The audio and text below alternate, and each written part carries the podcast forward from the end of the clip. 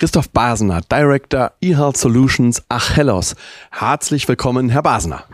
Danke für Ihre Einladung. Sehr gerne. Herr Basener, das Spektrum im Rahmen der Digitalisierung ist ein umfassendes. Der Spannungsbogen reicht von den Anwendungen in Kliniken über weitere Leistungsanbieter in den öffentlichen Bereich bis hin zu den smarten, intelligenten Medizintechnik-Devices und Produkten sowie der Technik, die dahinter stehend ist und in dem Zusammenhang genannt werden muss, beziehungsweise auch den KI-Anwendungen. Wenn man all dies umfassend betrachtet, bedeutet, welchen Wertekanon sollten alle beherzigen? Zunächst mal müssen alle miteinander zusammenarbeiten. Das geht nicht mehr alleine.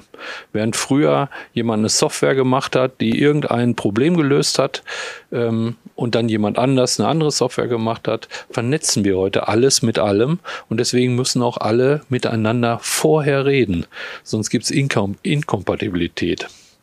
Ähm, das alte Wort der Interoperabilität kommt da immer wieder zum Vorschein. Interoperabilität beginnt da, wo ich zunächst mal dem anderen zugestehe, dass er mit am Tisch sitzen darf und auch eine Meinung vertreten darf. Und das ist eine ganz wichtige Sache, die manchmal ein bisschen kurz kommt, meines Erachtens. Also jemand, der ein System führen will, anführen will, wie unser Gesundheitsminister, der sich da sehr, sehr engagiert, muss auch zuhören, damit er alle guten Leute auch ins Boot bekommt und damit er gute Lösungen bekommt. Und dann gibt es Interoperabilität als Goodie dazu.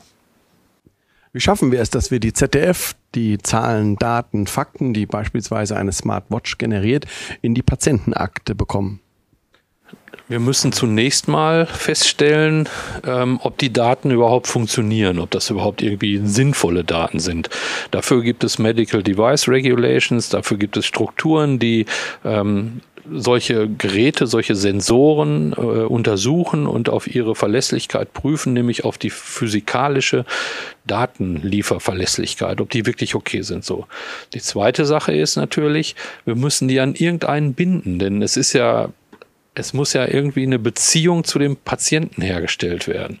Da bietet es sich zum Beispiel an, die digitalen Identitäten der Gesundheitskarte abzuleiten und die in ein Smartphone oder in eine Smartwatch oder wie auch immer reinzupacken, weil im Endeffekt sind das unterschiedliche Bauformen. Das eine ist eckig, das andere ist rund und ich habe es am Handgelenk. Aber es funktioniert genauso. Ich kann mit meiner Smartwatch telefonieren. Die sagt mir das Wetter und liest mir E-Mails vor, wie mein Smartphone. Aber sie ist nicht für mich personalisiert, sondern sie ist nur für meinen Telekom-Provider für mich personalisiert. Also der will ganz genau wissen, wo er seine Rechnung hinschicken will. Aber wo ich, was ich mit meinen Daten mache, da ist noch Nachholbedarf. Smartphone und Smart Devices sind nicht mehr wegzudenken. Wie schaffen wir Datensicherheit und auch den notwendigen Datenschutz, gerade wenn es um personalisierte Gesundheitsanwendungen geht und Gesundheitsdaten geht auf dem Smartphone. Es gibt eine gute und eine schlechte Nachricht dazu. Die gute Nachricht ist, wir haben schon alle möglichen technologischen ähm, Entwicklungen hinter uns gebracht. Wir haben Kryptographie, wir haben erprobte Methoden und Technologien, sei die Gesundheitskarte mal wieder genannt, auch wenn ich mich wiederhole, aber es ist ein tolles Ding, was ganz, ganz wenig nur benutzt wird. Ähm, das wäre ist wie ein Auto, das sie nicht fahren. Das ist wirklich schade, aber das war nicht ihre Frage.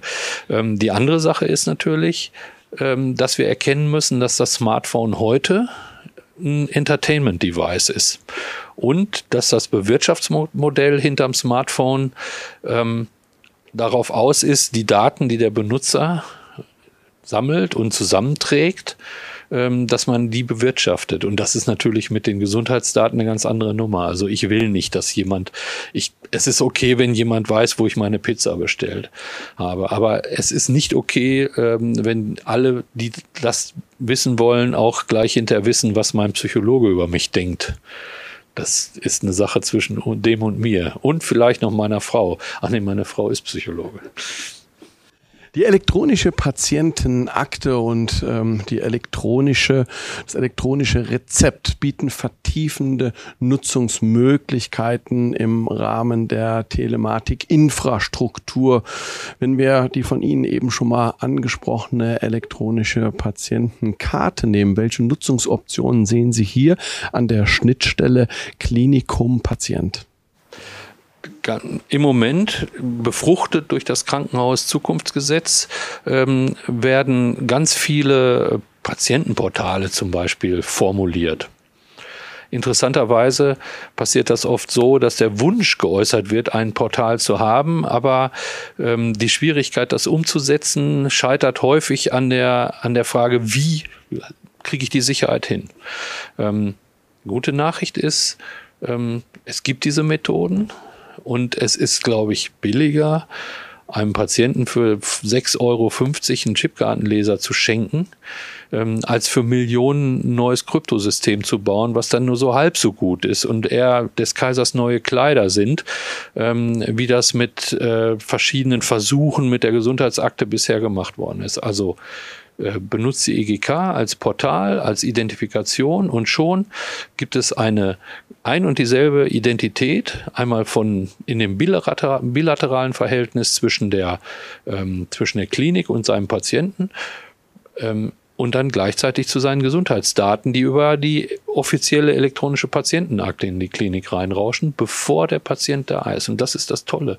Das Krankenhaus weiß schon vorher, wer da kommt und kennt medizinische Befunde und die wissen auch hinterher, ob der roten oder grünen Wackelpudding zum Mittagessen haben möchte. Herr Basner, vielen herzlichen Dank. Danke für Ihre Aufmerksamkeit.